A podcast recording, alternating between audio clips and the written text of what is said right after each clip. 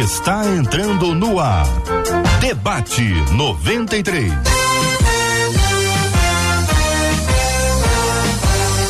Realização 93 FM. Um oferecimento Pleno News. Notícias de verdade. Apresentação J.R. Vargas. Alô, meu irmão. Alô, minha irmã. Aqui fala J.R. Vargas. Estamos de volta, minha gente. Começando aqui mais uma super edição do nosso debate 93 de hoje. Que a bênção do Senhor repouse sobre a sua vida, sua casa, sua família, sobre todos os seus, em nome de Jesus. Bom dia para os nossos queridos e amados debatedores. Pastor Ian Freitas, como vai o senhor, pastor? Bom dia. Bom dia, JR. Bom dia aos, aos amados ouvintes que estamos ouvindo aí nesse momento. E espero ter um debate abençoado aí hoje, em nome de Jesus. Pastor Tiago Coelho conosco no debate 93 de hoje também. Bom dia, pastor Tiago. Bom dia a todos que estão nos ouvindo e também assistindo, né? Alguns uma alegria voltar aqui. Eu tenho certeza que esse tema vai abençoar muita gente. Pastor Rafael Satier, conosco no debate 93 de hoje. Bom dia, pastor. Bom dia, JR. Bom dia, nossa audiência, nossos ouvintes, nossos amigos de bancada. Uma honra estar aqui com vocês mais uma vez, bora para cima. Alegria estarmos juntos no debate 93 de hoje com você, ouvinte amado. Que bênção, que privilégio estarmos conectados aqui, transmitindo pelo rádio em 93,3, 93,3 no rádio, a partir do Rio de Janeiro para todo o país e o mundo. Estamos juntos também agora pelo aplicativo, app da 93 FM, também ao vivo pelo site rádio93.com.br, ao vivo também, minha gente, pelo Facebook da 93 93 é a Rádio 93.3 FM, Rádio 93.3 FM.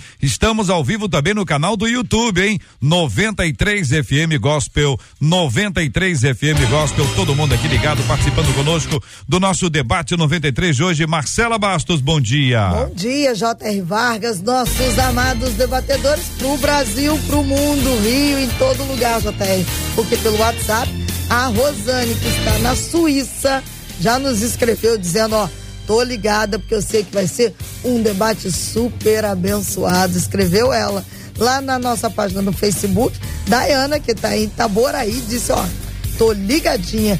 E no nosso canal do YouTube, a Priscila disse, eu já cheguei dando like, porque eu sei que vai ser mais uma manhã super abençoada. É Benção isso aí, puríssima, minha gente. Olha aí, você está acompanhando a gente de onde, hein? De que cidade, de que bairro, de que estado, de que país? Compartilha. Compartilha com a gente aqui no debate 93 de hoje. Daqui a pouquinho a gente conta, daqui a pouquinho a gente menciona. Sempre é uma alegria poder dizer de onde você está acompanhando o debate 93. Você que pode compartilhar isso tanto pelo nosso WhatsApp, que é o 2196 803 8319 2196 803 8319. Você pode contar isso pra gente também pelo chat do Facebook, pelo chat do YouTube e assim nós vamos interagindo. E de presente para você no programa de hoje, um par de ingressos para o filme Som da Liberdade, já em cartaz nos cinemas. Um par de ingressos para o filme Som da Liberdade. É mais um presente da 93 e uma forma da gente agradecer a você por essa maravilhosa audiência. Então, minha gente, uma de nossas queridas ouvintes diz o seguinte: olha, meus pais estão desempregados e lutando para continuarem confiando nas promessas do Senhor. Só que a cada, a cada conta que chega, o desespero chega junto. É horrível não saber o que fazer, apesar de terem boa formação, as portas parecem estar trancadas com ferrolhos. Como continuar acreditando nas promessas de Deus quando parece que elas jamais vão se cumprir. É possível manter a fé avivada quando só há desespero à nossa volta? O sofrimento vem de Deus ou é ação do diabo? Queridos e amados debatedores, a primeira pergunta que eu faço a vocês é como a gente identifica que é promessa de Deus?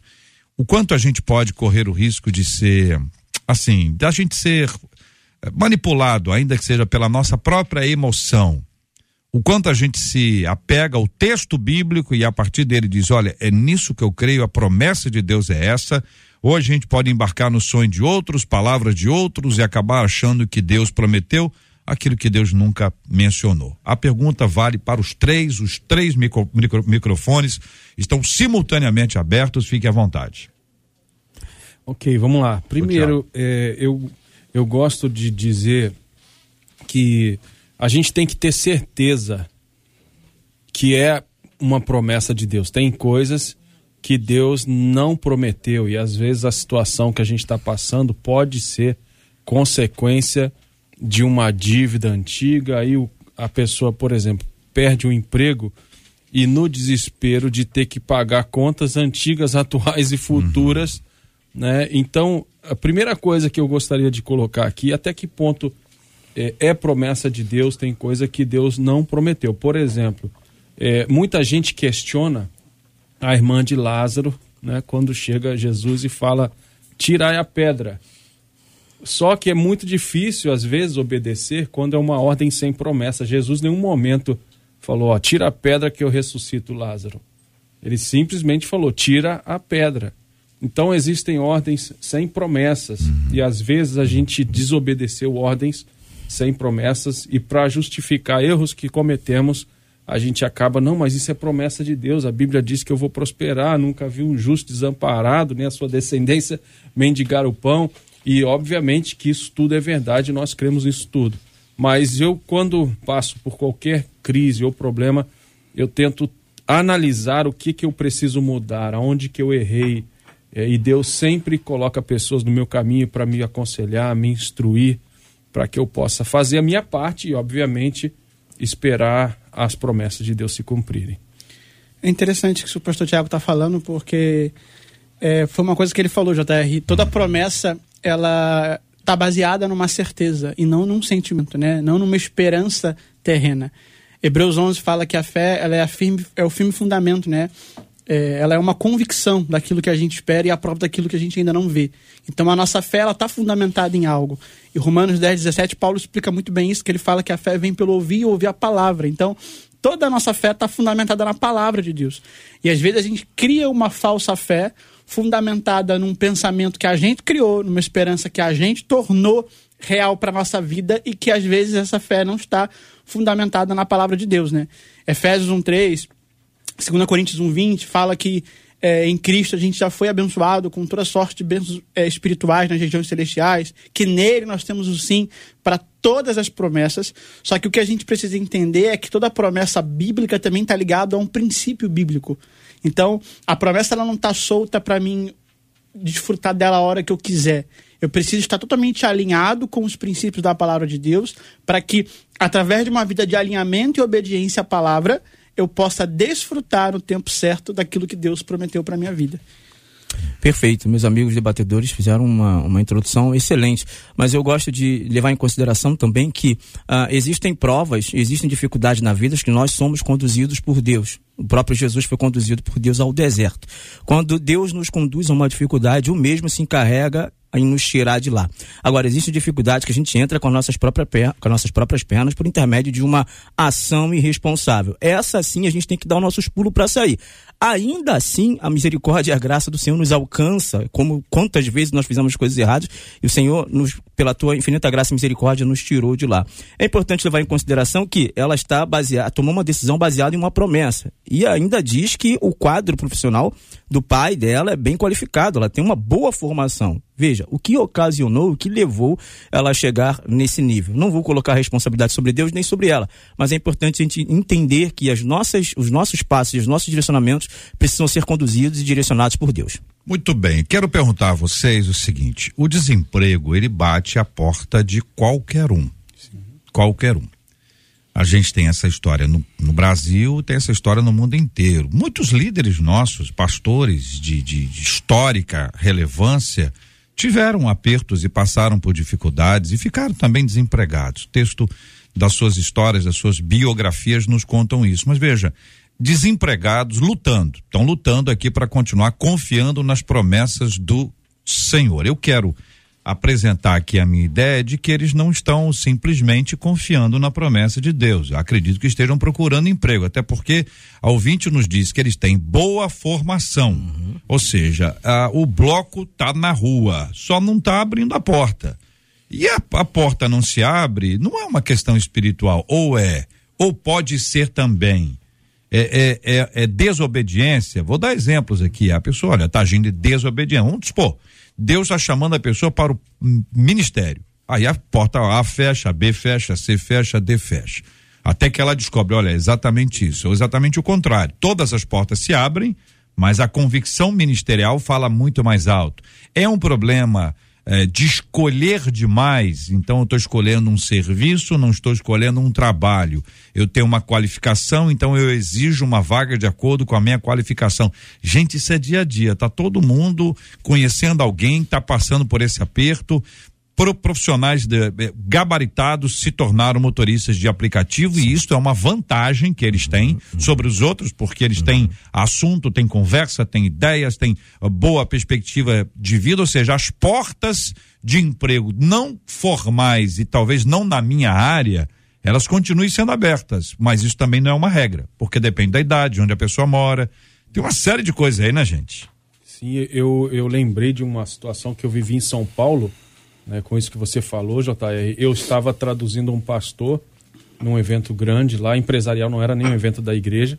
E para ir do hotel para o aeroporto, a gente chamou uma, um carro por aplicativo. Chegou aquela categoria mais top de todas e mais caras de todas, embora a gente chamou um comum. E eu até demorei a entender que era o nosso carro.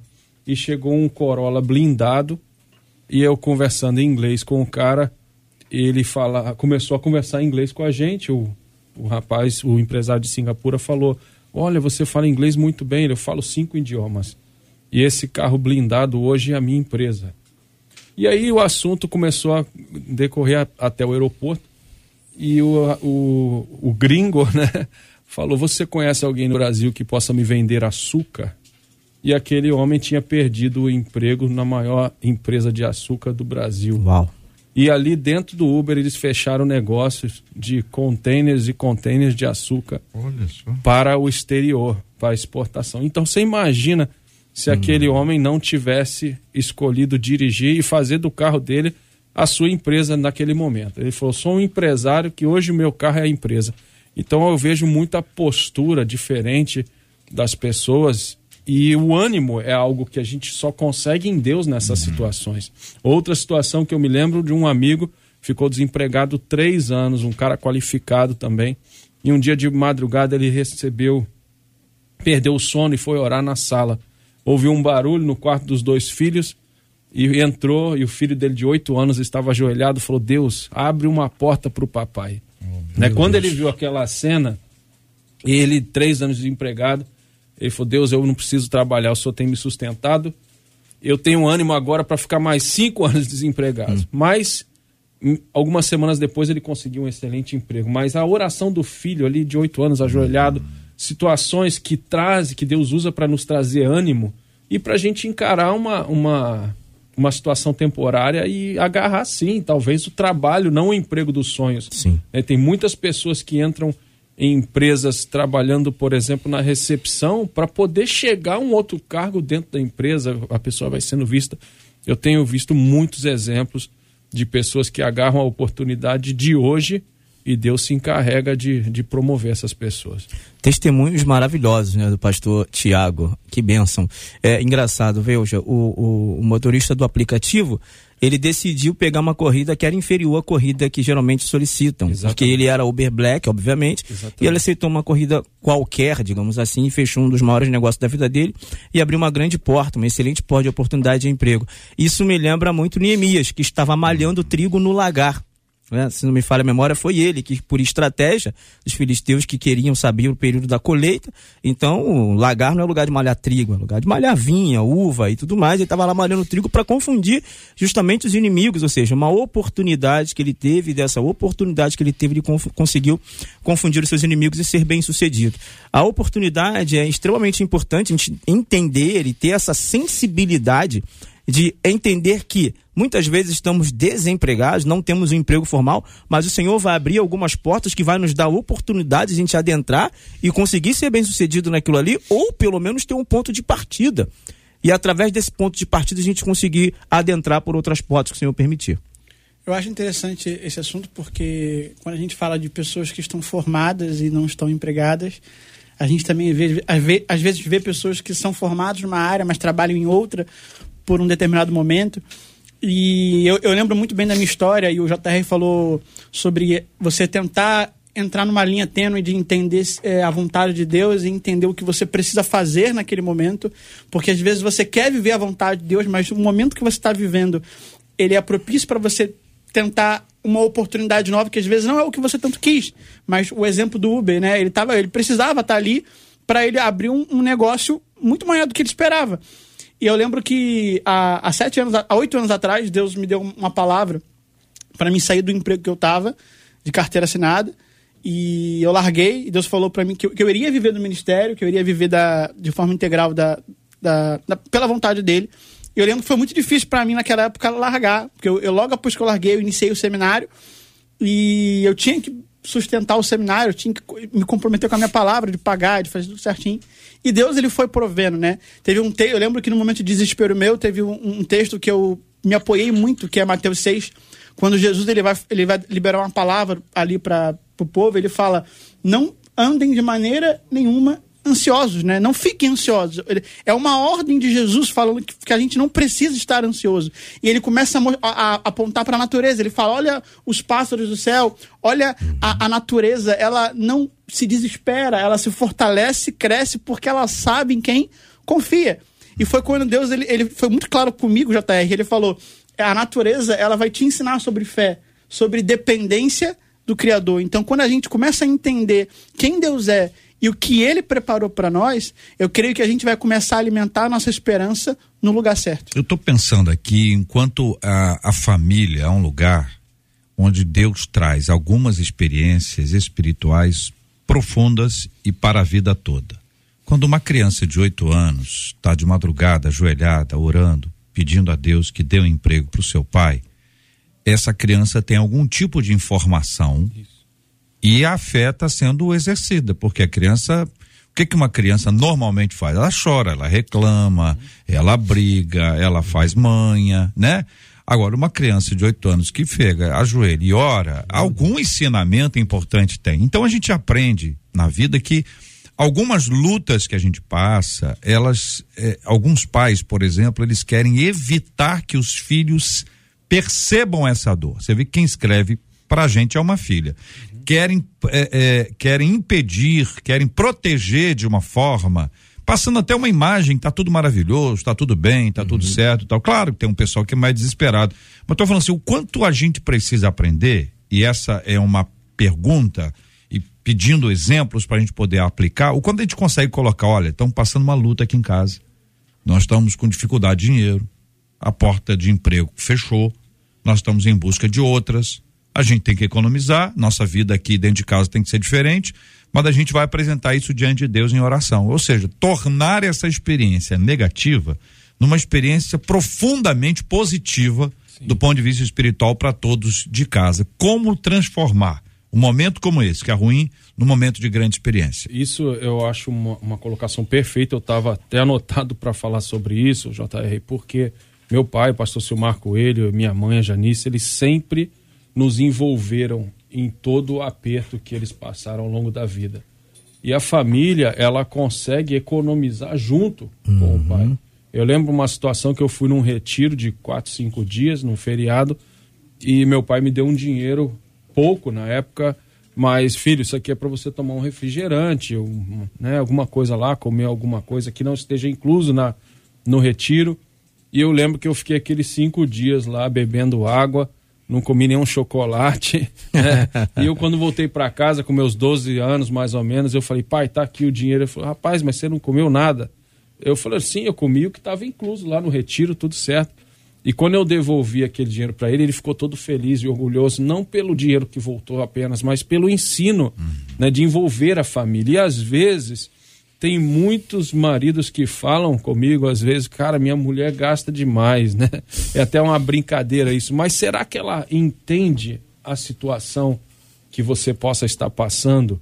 Né? Porque a minha esposa ela é muito melhor do que eu nessa área. Ela gasta pouco. Existem mulheres que gastam pouco, né? Existem. É, pode né? ser raro, mas Existem, né? mas ela ela é muito segura. Às vezes eu tenho que falar, Josi, pode comprar, pode fazer, porque ela sabe, ela está sempre por dentro. E, e quando a gente envolve o cônjuge né, e os filhos na situação, tanto uma situação de conquista quanto uma situação de aperto, a gente se surpreende como que eles nos ajudam, entendem, inclusive aprendem com essa situação também. Perfeito. A Bíblia fala da história da família de Jacó, quando tem o problema da fome ah, na terra de Canaã, onde todos acabam sendo acometidos por esse mal, né? Que aconteceu naquela terra e toda a família precisou se locomover de um lugar para o outro. Biblicamente falando, isso é quase que corriqueiro, né? Grandes, aconteceram grandes fomes eh, eh, em vários cantos, eh, em várias passagens bíblicas. É, tem uma também de Gênesis, quando fala do processo de Abraão, que ele sai da tua terra, sai da tua parentela. Ou seja, ele, ele, ele sai com a sua família, não com a sua parentela, mas sai com a sua família, para um lugar diferente, que eram perspectivas diferentes, que precisava construir coisas diferentes. Então, entender esse processo do desemprego, de um chamado que nos tira de uma determinada zona de conforto e vá para um lugar onde nós devemos construir outra coisa que, obviamente, o processo de construção não vai ser confortável, vai ser doloroso, vai ser penoso. É importante que a família seja esse, esse fator primordial de sustento, de sustento ah, e de base. É, o pastor Ricardo falou da esposa e, enfim, eu lembrei da minha família também, da minha esposa, meu filho e minha esposa são bem compreensíveis nesse sentido e todos nós já passamos por altos e baixos na vida. E é importante termos uma família que entenda esse processo. Até porque tiveram ocasiões que, depois de passar pelo momento ruim, da dificuldade, e aí quando vem a questão, a fase boa, a fase da prosperidade, a família inclusive questionasse, poxa, posso comprar isso? Posso fazer determinada coisa? E é importante a gente entender que a família conectada a nós e fazendo com que a gente tenha essa base solidificada, a gente consiga passar com mais facilidade sobre essas, essas adversidades e tribulações. É interessante essa, esse assunto porque eu acho que a base disso tudo é, é a comunicação, né? É a transparência entre a família. Porque é, eu, eu, já, eu já vi muitos homens que às vezes vieram falar comigo que são muito, muito orgulhosos, né? Tipo assim, ah, não, eu vou assumir essa responsabilidade, minha mulher não precisa saber, meus filhos não precisam saber. Uhum. E ele assume tudo para si, como se a família não pudesse se envolver naquele assunto, né? Isso. Financeiro falando. Às vezes falando. pega mais um empréstimo escondido da É, esposa. pega né? um empréstimo, Né? faz uma besteira ali, faz uma besteira aqui para tentar resolver sozinho. E quando a família se envolve no assunto, né, é uma família, né? O homem não tá ali sozinho. Eu falo porque eu já vi isso acontecer na minha família, com os meus pais. Às vezes meu pai, por ter essa mentalidade de querer assumir tudo sozinho, não passava nada pra minha, da minha mãe, não passava pra gente. Eu sempre fui irmão mais velho.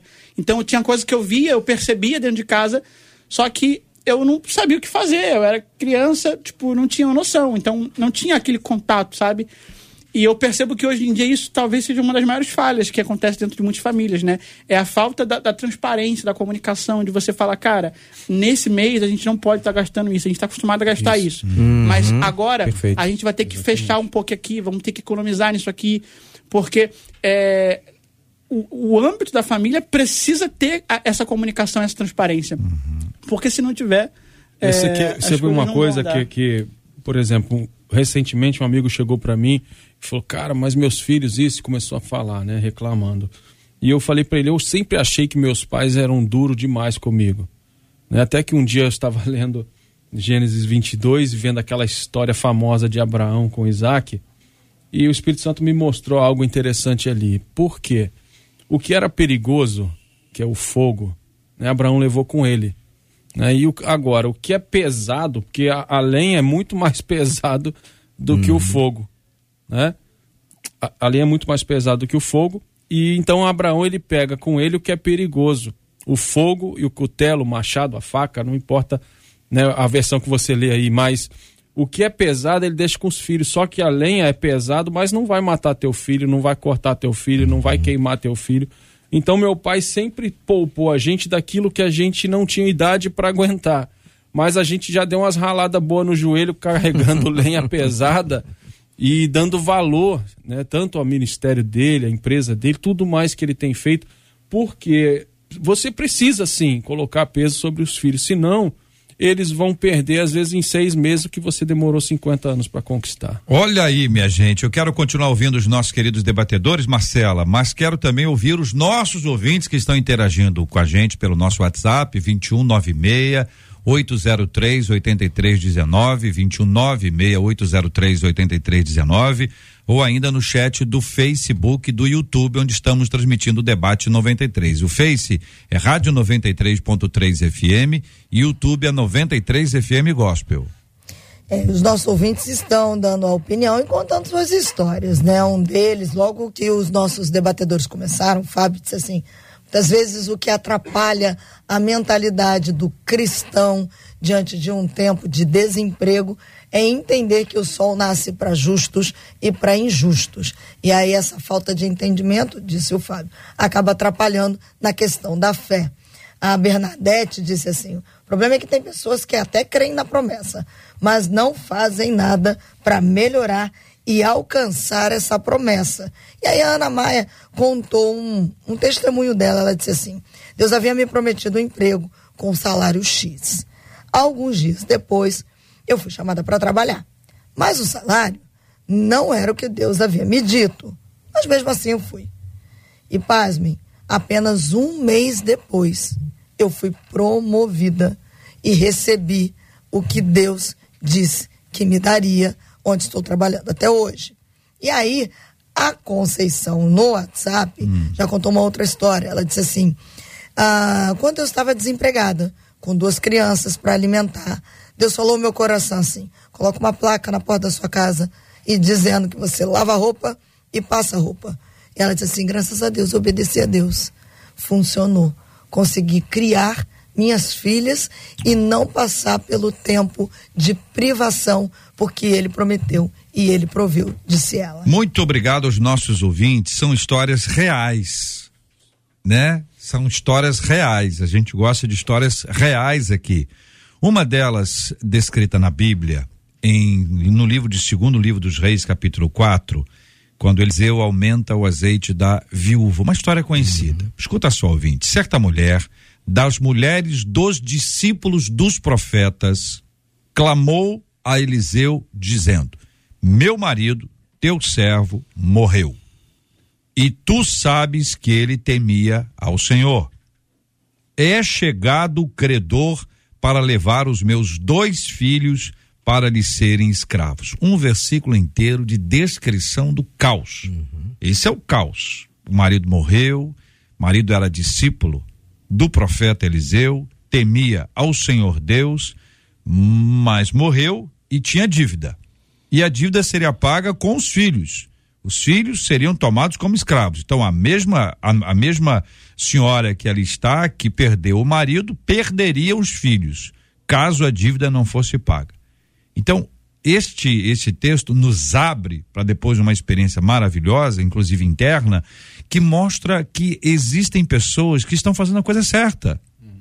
Não é desobediência, não é estar tá em pecado, está passando por isso que está em pecado. Está passando por isso porque a luta bate na porta de todos, justos e injustos, como a gente ouviu.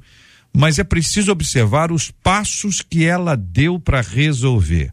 Aplicando esse texto à nossa realidade de hoje, ao assunto de hoje, como é que vocês aplicam, um de vocês aplica esta história à nossa vida espiritual e à nossa vida hoje aqui, para vivermos isso com a nossa casa? Eu, eu amo esse texto né? e a gente sabe que naquela época o sustento da mulher ela vinha, ela, ele vinha exatamente do marido, se não do marido, na falta do marido, dos filhos.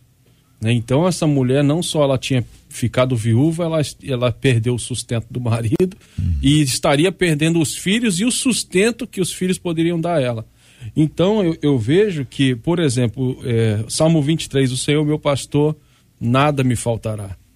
Esses dias pensando, por que, que não diz nada é, eu vou ter sobra. O Senhor meu pastor, terei sobra.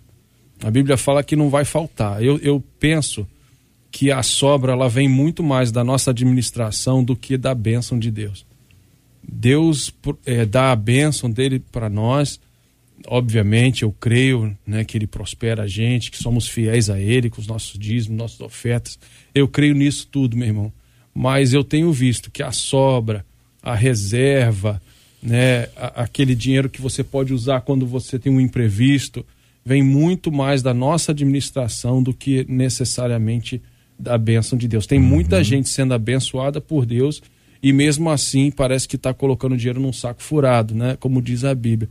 Então, eu conheço gente fiel, dizimista, ofertante, trabalham na igreja, mas estão todo mês naquele sufoco. Graças a Deus, uhum. acabou o mês. Quando vejo é dia 5 novamente.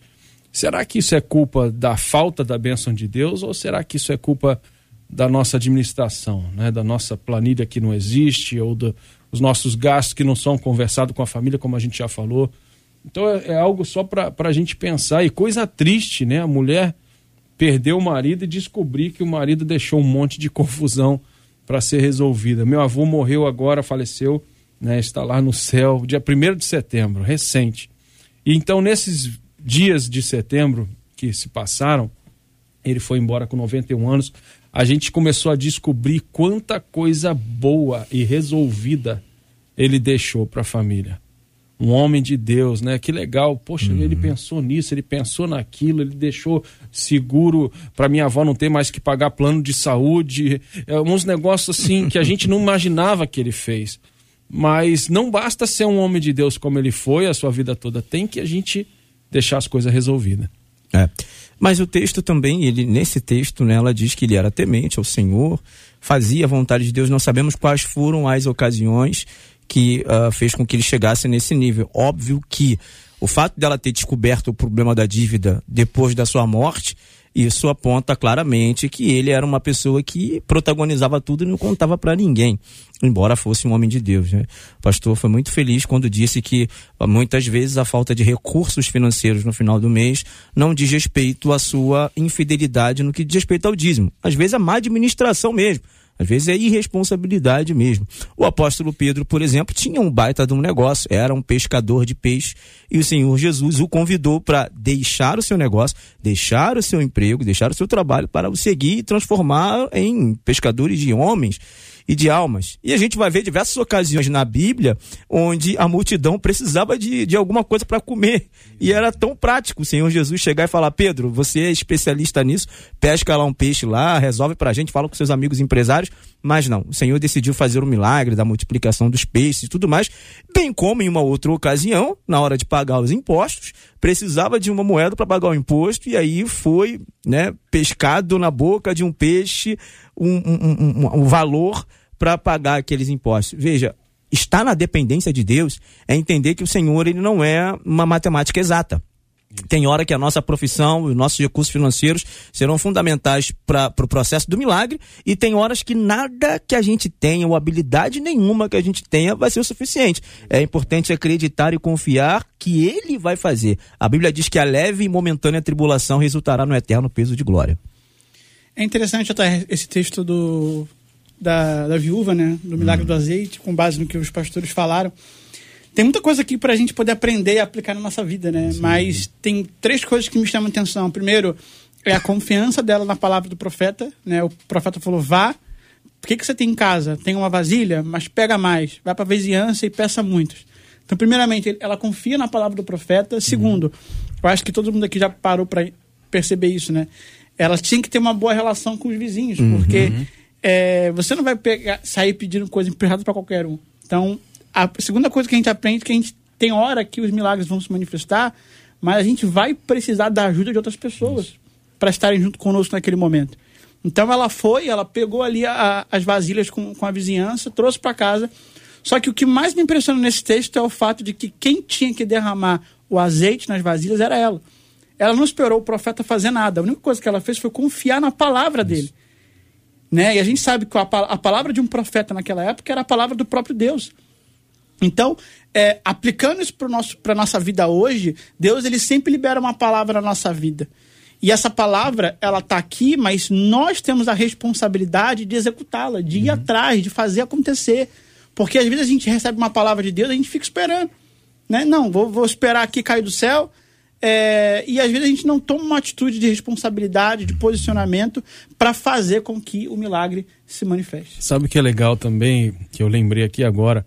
a Bíblia vai dizer assim: olha, e havendo acabado todas as vasilhas, o azeite parou. Uhum. Né? Então o azeite nunca acaba. O que acaba são as vasilhas. Deus sempre Tremendo. tem mais. Exato. Enquanto você tiver vasilha, meu irmão, Deus vai derramar. E uma vez eu vi, eu, eu lembrei também aqui, eu vi uma pregação do pastor Silas Malafaia, que ele falava que a segunda instrução é tão importante quanto a primeira, se não mais importante do que a primeira. Sim. Porque ela pede uma instrução ao profeta, ela faz exatamente o que ele falou, Deus derrama azeite e o azeite só para quando acabam as vasilhas, né? Mas ela volta lá, ok, deu certo, o que, que eu faço agora? Né? E aí ele dá a segunda instrução, vai, vende, paga as suas dívidas, vive do resto, mas muita gente recebe a primeira instrução e vai viver o milagre e se bobear, gasta o azeite todo. E não pagou a conta, né? Vivendo o milagre adoidado, né? Nesse, é, milagre do- nesse caso, bom registrar isso. Muito bom, Ela pastor. pegou e pagou a dívida. É isso. Cumpriu a obrigação dela. Como é que é a frase? É, Viveu vi- o milagre. Vivendo o milagre adoidado. É, boa palavra. Pô, ô, Jota, importante também, vale levar em consideração o, o pastor Ian, né, foi bem feliz quando ele disse a respeito do relacionamento. A qualificação profissional é importante? É. A colocação no mercado é importante? É. Mas é extremamente importante a gente ter o network. É uma palavra que está ficando corriqueira, né? O, o relacionamento, o network. E, e há, há o relacionamento interpessoal é muito importante. O evangélico hoje, ele está aprendendo isso. Mas a gente ficou muito tempo preso na nossa instituição, na nossa denominação, na nossa caixinha relacional, que não nos permite ter eh, intimidade e conhecimento com outras pessoas em razão de decepções que nós já tivemos no passado. Então é tempo de vencer as decepções, passar por cima disso, amadurecer e se relacionar. A cruz de Cristo ela tem um madeiro vertical que nos conecta com Deus e horizontal que nos conecta a pessoas. Ou seja, pessoas precisam de Deus, porém pessoas também precisam de pessoas. Interessante que a gente vem, algo dos últimos anos no Brasil, falando muito sobre prosperidade. Primeiro teve uma onda pró, depois teve uma onda contra. E hoje está meio que no limbo esse negócio assim. Uns falam, outros não, não falam, mas a teologia ou a doutrina da prosperidade, ela ficou enraizada. Ela está na mente de muita gente. Ainda que a pessoa diga, não, já não creio mais daquele jeito e tal. Ah, de alguma forma, de alguma forma, nós fomos impulsionados, foram nós, os brasileiros, tá? Não vocês três, nem eu, mas nós, os brasileiros, nós fomos de alguma forma impulsionados a entender que nós nascemos para viver prosperamente e prosperidade é aplicada a finanças. Perfeito. E a gente passou a confundir o que é prosperidade, acreditando que prosperidade é isso. Então, assim, português claro, coração aberto, transparência absoluta, né? A gente começou a, a valorizar, a, a igreja começou a valorizar as posses. E as posses não era, não bastava ter, era preciso mostrar. Então, de ter passou para ostentar. Então, a ostentação, seja com um anel gigante, um relógio maravilhoso, uma roupa daquele jeito, um carro extraordinário, a templos estratosféricos, enfim, passamos a viver uma dinâmica que apontava para isso. Como, como o seguinte: olha, o, o êxito é isso aí, o sucesso é isso aí. Para ter sucesso é isso aí. De uma forma tão doida que igreja passou a ser encarado por muita gente como um negócio. E algumas pessoas se lançaram no desafio de começar igrejas. E sei lá se estão aí até hoje, não sei. Mas eu estou dizendo isso porque isso de alguma forma trouxe um problema para o nosso entendimento do que é necessário, do que é, do que, que a gente precisa mesmo. Então a gente vai ler Mateus 6, Jesus fala sobre ansiedade, comer, vestir, viver. A gente está vendo todas as demais coisas. Ah, para demais, demais coisas, demais ou estas? Vai ler o texto, não sabe se é demais, as demais, ou seja, isso aqui é ok, beleza, e as demais, ó, celular, carro, apartamento, ir, viagem, tal, não sei o quê, me serão acrescentados. Se não for acrescentado, tem um problema acontecendo aí. A gente vai para isso e a gente precisa dar uma esclarecida nisso para ajudar. O que que é prosperidade? O que que a gente precisa mesmo e o que que a Bíblia nos fala sobre esse assunto? Hoje sem a paixão, tá bom? Esse assunto prosperidade hoje não é um assunto que apaixona mais. não. Hoje a gente pode pode conversar sobre ele com tranquilidade. Tranquilo. Por exemplo, esses dias eu entrei numa drogaria para comprar um chiclete, né? Tava na correria do dia a dia, eu vou comprar um chiclete, parei aqui, eu sabia que na drogaria tinha um estacionamento disponível. e, e era no meu caminho. E quando eu saí daquele, daquela drogaria, a moça, ah, só isso? Sim, só isso, obrigado. Eu me bateu aquele sentimento de gratidão, Senhor, muito obrigado. Uhum. Porque faz tempo que eu não entro aqui, sabe, para comprar, gastar meu dinheiro com remédio, alguma coisa do tipo. Então, eu acho que a gratidão pelo que a gente tem, é saber viver feliz e contente com aquilo que Deus nos deu e, obviamente, saber que prosperidade não é só dinheiro. Eu conheço muita gente que tem muito dinheiro, tem carro, tem celular, tem jato, tem um monte de coisa que a gente falou aqui, que também não, não sou contra, né? mas eles não têm Deus. E às vezes eu falo para ele que riqueza sem Deus não é prosperidade. E ele diz, como assim? Me explica. Porque a gente tem algo, meu irmão, que o dinheiro não pode comprar, aquela paz que excede a todo entendimento. Né? Ver a minha avó lá, segurando nas mãos do meu avô enquanto ele morria na cama deles, né? 66 uhum. anos de casado. Meu Deus. Quase 70, quase 70 anos de relacionamento. E ela falou: pode ir, meu filho. O céu tá te esperando. Já já eu tô lá com você. E eu fiquei assim, da onde que ela tá tirando essa força? Da onde que ela tá tirando esse consolo? A gente sabe que não tem dinheiro no mundo que possa comprar essa prosperidade, essa paz, esse, esse consolo, essa felicidade né, que a gente vê nas pessoas. Às vezes tá um emprego difícil, duro, a pessoa toda suada, toda suja, mas assoviando um hino, cantando, adorando. Ah, tem quem não tem essa prosperidade que só Deus dá nem entende, né? Como que essa pessoa trabalha nessa situação, ganha o que ganha e é mais próspera do que eu. É um negócio interessante. Olha, é, essa questão realmente é uma linha muito tênue. Tocar sobre esse assunto hoje já não é mais um tabu, é bem tranquilo a gente falar. É, em outros momentos era bem complexo, né? Muitas pessoas, inclusive, rotularam como a teologia da prosperidade né? e tudo mais. É, veja, o, o, a colon... isso, isso também, a nível Brasil, né, isso traz um pouco de, de, de, de, conceito histórico. A colonização brasileira ela foi diferente da colonização norte-americana. Talvez a gente consiga ver o distanciamento do ponto de vista financeiro das duas nações.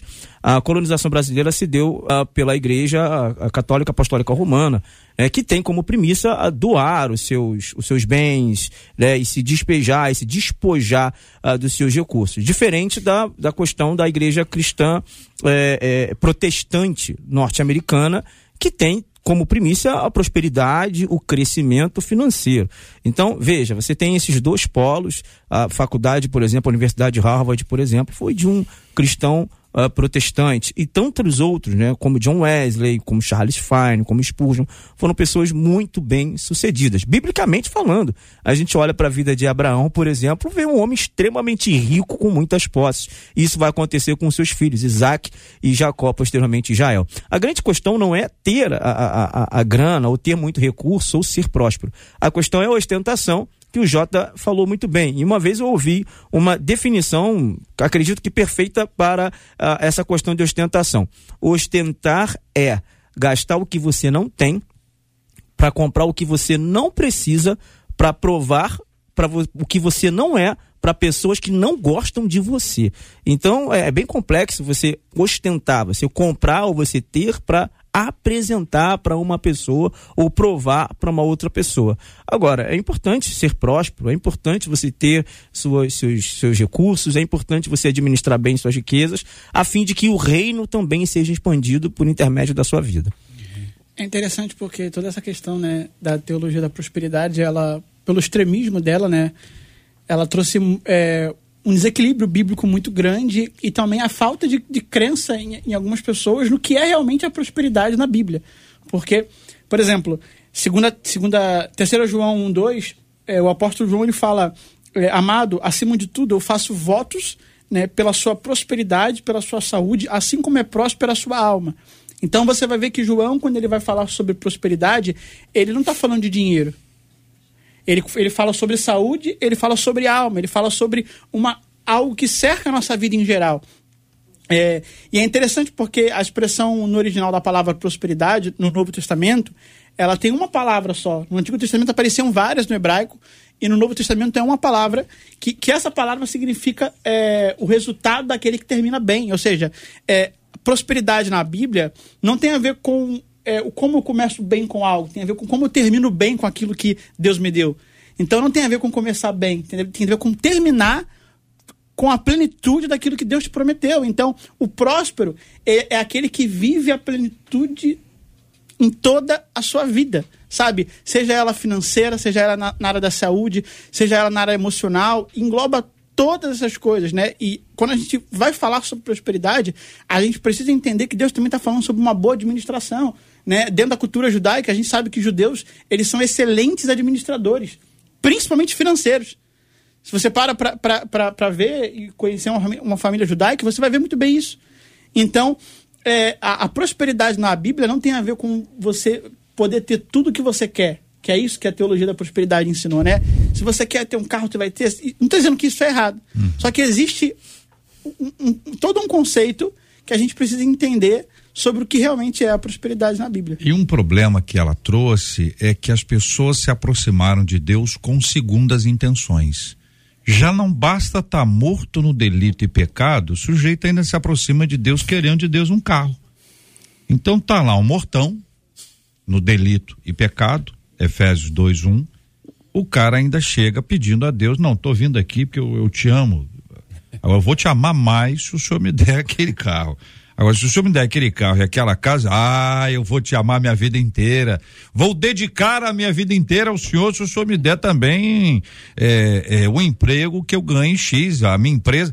Então começa a ter uma conversa uhum. com Deus como se Deus fosse um banco. Uhum. Como se ele fosse o financiador da nossa vida. Veja, gente, nós somos sustentados pelo Senhor. Deus é o dono do ouro e da prata. Ele tem tudo, mas ou você ou adora Deus ou a riqueza. Jesus estabeleceu isso. Ó, ó, se quem se aproxima de Deus em busca de riqueza, está enganando quem? Ele vai enganar a gente, gente. Vai enganar você, vai enganar a mim, vai enganar nós aqui. Ei, ei, tá, eu te amo, eu te amo. Mas na hora que você vai ver mesmo, existe uma segunda intenção que é uma coisa grotesca, porque quem é que pode enganar a Deus? Quem é que pode enganar a Deus? Marcela Bastos ouvindo os nossos ouvintes. Nossos ouvintes, olha, o Estevam disse assim: a gente precisa entender é que às vezes a gente quer ficar em casa de braços cruzados, esperando hum. Deus fazer tudo e não movendo uma palha sequer. É. E a gente precisa ter fé, sim, mas ao mesmo tempo nos preparar para os desafios do dia a dia. Não há vitória sem luta. É isso, né? Disse né, ele. Rafael? Porque tem gente que é meio assim, meio que deitão, não tem? Tem. Porque tem, tem ou não? Tem, tem. tem. tá orando tivesse, 24 é... horas. Se fosse por orando, isso. Orando, tá é... orando nada. É Netflix, crente Netflix. crente YouTube. Tá... foi... Pior do que eu imaginei. Eu imaginei é. que o cara estivesse orando, só orando, né? Você ah. tá dizendo que ele até tá no Netflix. Tá não, pior que ainda. acontece, rapaz? A pessoa que quer, quer trabalhar, quer trabalhar. Ela, ela é não tem emprego, ok? Não tem, mas, cara, okay. a casa não vai estar tá abandonada. No mínimo tá arrumando a casa. No é mínimo, tá isso. tá arrumando a casa, arrumando o quarto, mexendo nisso aqui, mexendo naquilo ali. Claro, durante muito tempo, isso gera gera um estresse emocional, a pessoa fica depressiva, tudo isso faz parte do quadro. Mas ela não se acomoda, né? É, eu acho que é isso que o ouvinte diz, né, Marcela? E não se acomoda. Não se acomoda. E agora eu vou trazer uma história oh, real de uma ouvinte que, que não isso? se acomodou. Ela disse assim: ah. Eu fiquei desempregada durante dois anos. Meu Deus. Eu estava desesperada, eu não hum. conseguia emprego em lugar nenhum. Aí uma amiga me disse que na época, lá em Campo Grande, ela viu que uma barraquinha, uma carrocinha de hum. cuscuz na frente de um colégio oh. estava procurando uma pessoa para vender cuscuz. E era, na verdade, a vaga era para um homem, um rapaz. Eu fui lá, assim mesmo, para ver se eu conseguiria a vaga. Quando eu cheguei lá, a senhora dona da carrocinha olhou para mim e disse: Menina, arruma um emprego de secretária. Aí eu disse a ela, mas eu não estou conseguindo, por favor, me dá essa vaga. Aí ela disse assim, ela me deu a oportunidade. Confesso a vocês, eu morria de vergonha de vender as coisas na rua, mas fiquei lá. E Deus disse em um sonho que ele abriria as portas para mim. E assim ele fez. Foi vendendo cuscuz e cocada em frente a um colégio hum. que Deus abriu as portas. Hum. Lá vendendo um dia, hum. um senhor ao comprar uma cocada, me disse: Vou arrumar uma vaga para você aqui nessa escola. Aí ele disse: Ali, ela disse: Ali eu terminei o segundo grau, Uau. fiz faculdade, trabalhei. Deus abriu as portas para mim. Olha enquanto só. eu me submeti a trabalhar onde eu não queria. Tudo é no tempo de Deus e não no nosso, diz essa ouvinte. Eu gosto de dizer que sempre existe uma recompensa escondida atrás de uma tarefa ingrata. A gente vê muito uhum. isso na cultura do voluntariado na igreja. O pessoal uhum. vai lá, serve, né? E, e, Deus abre portas. Por exemplo, a gente conhece, todo mundo conhece a história de Davi, né? Que ele vai enfrentar Golias, mas a gente esquece que ele não estava indo para lá para enfrentar o gigante. Ele estava preparado para enfrentar o gigante, porque ele uhum. já tinha uhum. enfrentado o urso, o leão, ninguém viu. Agora, do, na hora do público, né, ele já tinha experiência. Mas ele foi lá obedecendo um pedido do seu pai, não foi nenhuma ordem, porque lá em 1 Samuel 17, 17, né, ele fala assim: Olha, peço-te, leva isso aqui lá, vai lá, vai lá servir quem não acredita em você, quem vai rir de você. Não foi nenhuma ordem, gente, foi um pedido uhum. do pai dele. E, e, ele vai, obedece esse pedido do pai e Deus abre para ele a maior oportunidade da vida dele, que já estava preparado há anos, mas ele obedecendo um pedido do pai. Então, até eu quero deixar uma palavra para você que talvez está nos ouvindo e que é um líder, né? Observe quem faz na hora que você pede, não na hora que você manda. Porque quando a gente pede, a pessoa faz imediatamente são pessoas gratas a Deus, gratas a você e a sua liderança. E elas certamente serão surpreendidas por Deus, porque atrás de toda tarefa ingrata, Deus tem uma recompensa para nós. Muito bem, uma de nossas ouvintes está contando aqui o seguinte: que tem gente que compra além do que pode. Não sei se acontece muito isso. Compra além do que pode, diz que está comprando pela fé. Pela fé. E quando faz planos absurdos, diz que está tomando posse, tá, entendeu? Tomando Meu posse, Deus porque Deus é fiel para cumprir. Então esse tipo de jogo de palavras é um jogo de palavras. Isso aí uhum. alguém vai dizer, alguém pode dizer para ela, você está colocando a sua fé em ação. Outro vai dizer, você está fazendo um jogo de palavras, porque que fé doida é essa? É. No, não, eu estou comprando Bíblia porque o mundo que não tem Bíblia, então estou investindo. Até isso eu, eu, eu, daria um descontinho. Não, acho que faz sentido. Agora a pessoa está comprando o quê? Uhum. A, alguma coisa para consumo, é, é, fruto de consumismo e associando a fé. É. O que você acha? Eu uma vez ouvi um testemunho. É, né? ah.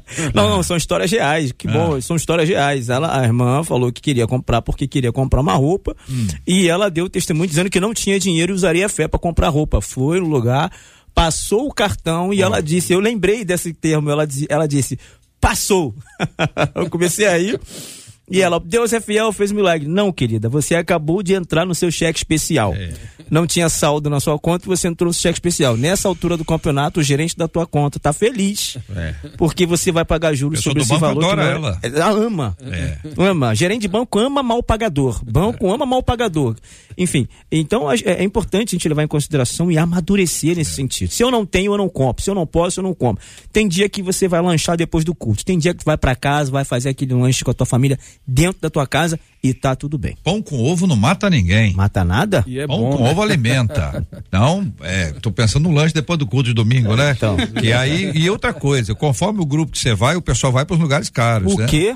Então, a pessoa tem que economizar. Ah, esses levar irmãos em consideração. Da, esses irmãos da Ilan Church aí, de é. igreja grande assim, ah. vai tudo para Outback, não é. tem negócio de coxinha não. É mesmo? Não, não tem negócio de coxinha aí, depois do culto Sobrou não. Sobrou pro Tiago. Tem não. Muito bem, gente, um de nossos ouvintes dizendo, minha mulher extrapola todos os limites aceitáveis de ciúme.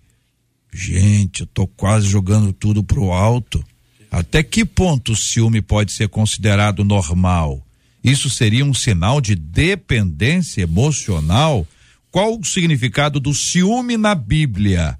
Como se vence o ciúme? Esses e outros assuntos estarão amanhã, não, segunda-feira, a partir das 11 horas da manhã, em mais uma super edição do nosso debate 93. Pastor Ian Freitas, muito obrigado. E eu soube aí que é aniversário do senhor hoje? Sim, sim. É isso mesmo, pastor? Mas o senhor não fala nada. nada, o senhor fica quietinho. Ainda bem que a sua vozinha nos contou no YouTube. Ah, Parabéns, é pastorzinho. Que Deus abençoe muito. O senhor, o senhor tá fazendo quantos anos? 30 anos já tá. 30 anos. Aí, é um menino, um garoto. Que maravilha, que bênção. Que o senhor continue abençoando a sua vida e muito obrigado pelas suas contribuições generosas e ricas aqui, com a sua inteligência, a sua sabedoria e a sua experiência, apesar de pouca, é profunda. Que Deus continue abençoando o senhor. Parabéns. Amém, JR. Obrigado aí você, todos os debatedores presentes, essa oportunidade incrível de estar aqui hoje, né? Embora seja meu aniversário, eu sempre amo estar aqui no debate, é sempre uma honra. Então, obrigado aos ouvintes aí, a cada um que está me ouvindo, a minha avó, que sempre me acompanha. Que Deus abençoe a todos vocês aí. Muito bem. Pastor Tiago Coelho, muito obrigado pela presença do senhor, pastor. Obrigado, JR. Obrigado, Marcelo, toda a equipe. Tem muita gente servindo aqui nos bastidores para que tudo isso aconteça. E eu louvo a Deus pela vida deles também. Uma alegria estar aqui mais uma vez. Eu tenho certeza que não só o ouvinte, mas nós aqui fomos abençoados com esse tema. E eu sempre sou abençoado pelo debate todas as vezes que eu posso ouvir ou assistir. Obrigado, meu irmão. Pastor Rafael Satie, obrigado, querido. Eu que agradeço, sempre uma honra estar aqui com vocês. Agradeço aos amigos pastores de bancada, o backstage, Marcela, Jota, e JP, todo, todo o pessoal da produção. E eu quero mandar um abraço aqui pro Márcio, motorista de aplicativo, que me trouxe aí. até aqui aí, e que estava ouvindo o debate 93 Ô, e disse que ouve todos os dias. Forte Obrigado, abraço, Márcio. Valeu, Márcio. É isso aí. Parabéns aqui a nossa querida ouvinte Vitória Oliveira, ganhou o prêmio do debate 93 de hoje. Muito obrigado pelo seu carinho, pela sua audiência. Que Deus continue a abençoar a sua vida, querida Vitória Oliveira, arroba Vitória Oliveira ADM. Que Deus abençoe sua vida vida. Marcela. Olha, os nossos ouvintes estão agradecendo o debate de hoje. Sabe o que é importante? Hum. Muitos deles parando para pensar sobre a maneira como eles estão administrando os recursos que Deus tem colocado Muito nas bom. mãos deles. Então, um tempo fantástico. Mas vamos registrar aí com alegria alguns dos nossos ouvintes que representam esses milhares, centenas de milhares de outros que estão acompanhando o debate 93 aqui no Rio, Brasil e mundo. Sabe por quê? Hum. No mundo, lá na Suíça, está a Rosane, a Marilda está aqui em Botafogo, a Alessandra em, Mo, em Mato Grosso, em Belfor Roxo, a Maria Glória, em Tatuí, em São Paulo, Sandro, Caleb está em Distrito Federal, a Vanessa em Tapajé, no Ceará, o Paulo Henrique em Bangu, a Zilneide em Curitiba, em Cruz das Almas, na Bahia, está a Neide, no Leblon, a Dilna, o Rogério em Capanema, a Célia em Carpina, o Manuel em Bom Sucesso, lá na Itabela, na Bahia, Gilma, na região dos Lagos, a Sandra, a Fátima em Realengo e a Alzelina em Nova Friburgo porque o debate 93 está em todo lugar. Obrigado, gente. Obrigado por essa audiência maravilhosa, essa representação aqui extremamente significativa, preciosa, de gente que nos acompanha de vários lugares. Que Deus continue abençoando a vida de todos. Muito obrigado pelo seu carinho. Muito obrigado por estar com a gente todo dia. Durante essa semana inteira estivemos juntos, pela graça de Deus. Que o seu final de semana seja muito legal. Que você possa estar na casa do Senhor, celebrando com alegria, com a família da fé. E na segunda segunda-feira, se Deus assim nos permitir, estaremos juntos. Em nome de Jesus, nós vamos agora orar. Pastor Tiago vai orar conosco, colocaremos o tema de hoje diante de Deus em oração, assim como nós vamos orar juntos pela cura dos enfermos e consolo aos corações enlutados em nome de Jesus. Amém, Senhor, nós te louvamos por essa oportunidade, por esse tempo que passamos juntos aqui. Tantas pessoas, Senhor, que precisam de um milagre. Embora nós falamos tanto sobre administração, falamos tanto da parte que cabe a nós fazer, mas sabemos, Senhor, que tu és um Deus que faz exatamente tudo aquilo que a gente não pode fazer. Tem gente que talvez ouvindo esse debate reconhecer um erro, precisa de um escape, precisa de uma porta aberta, que o Senhor venha fazer milagres, Senhor, trazendo recursos, empregos, curas sobrenaturais a essas pessoas que nos ouvem, talvez de um hospital, aqueles que estão, Senhor, passando por um momento de luto, consola esses corações, ser com eles, ser presente nesse momento tão difícil, trazendo a paz que só o Senhor pode dar.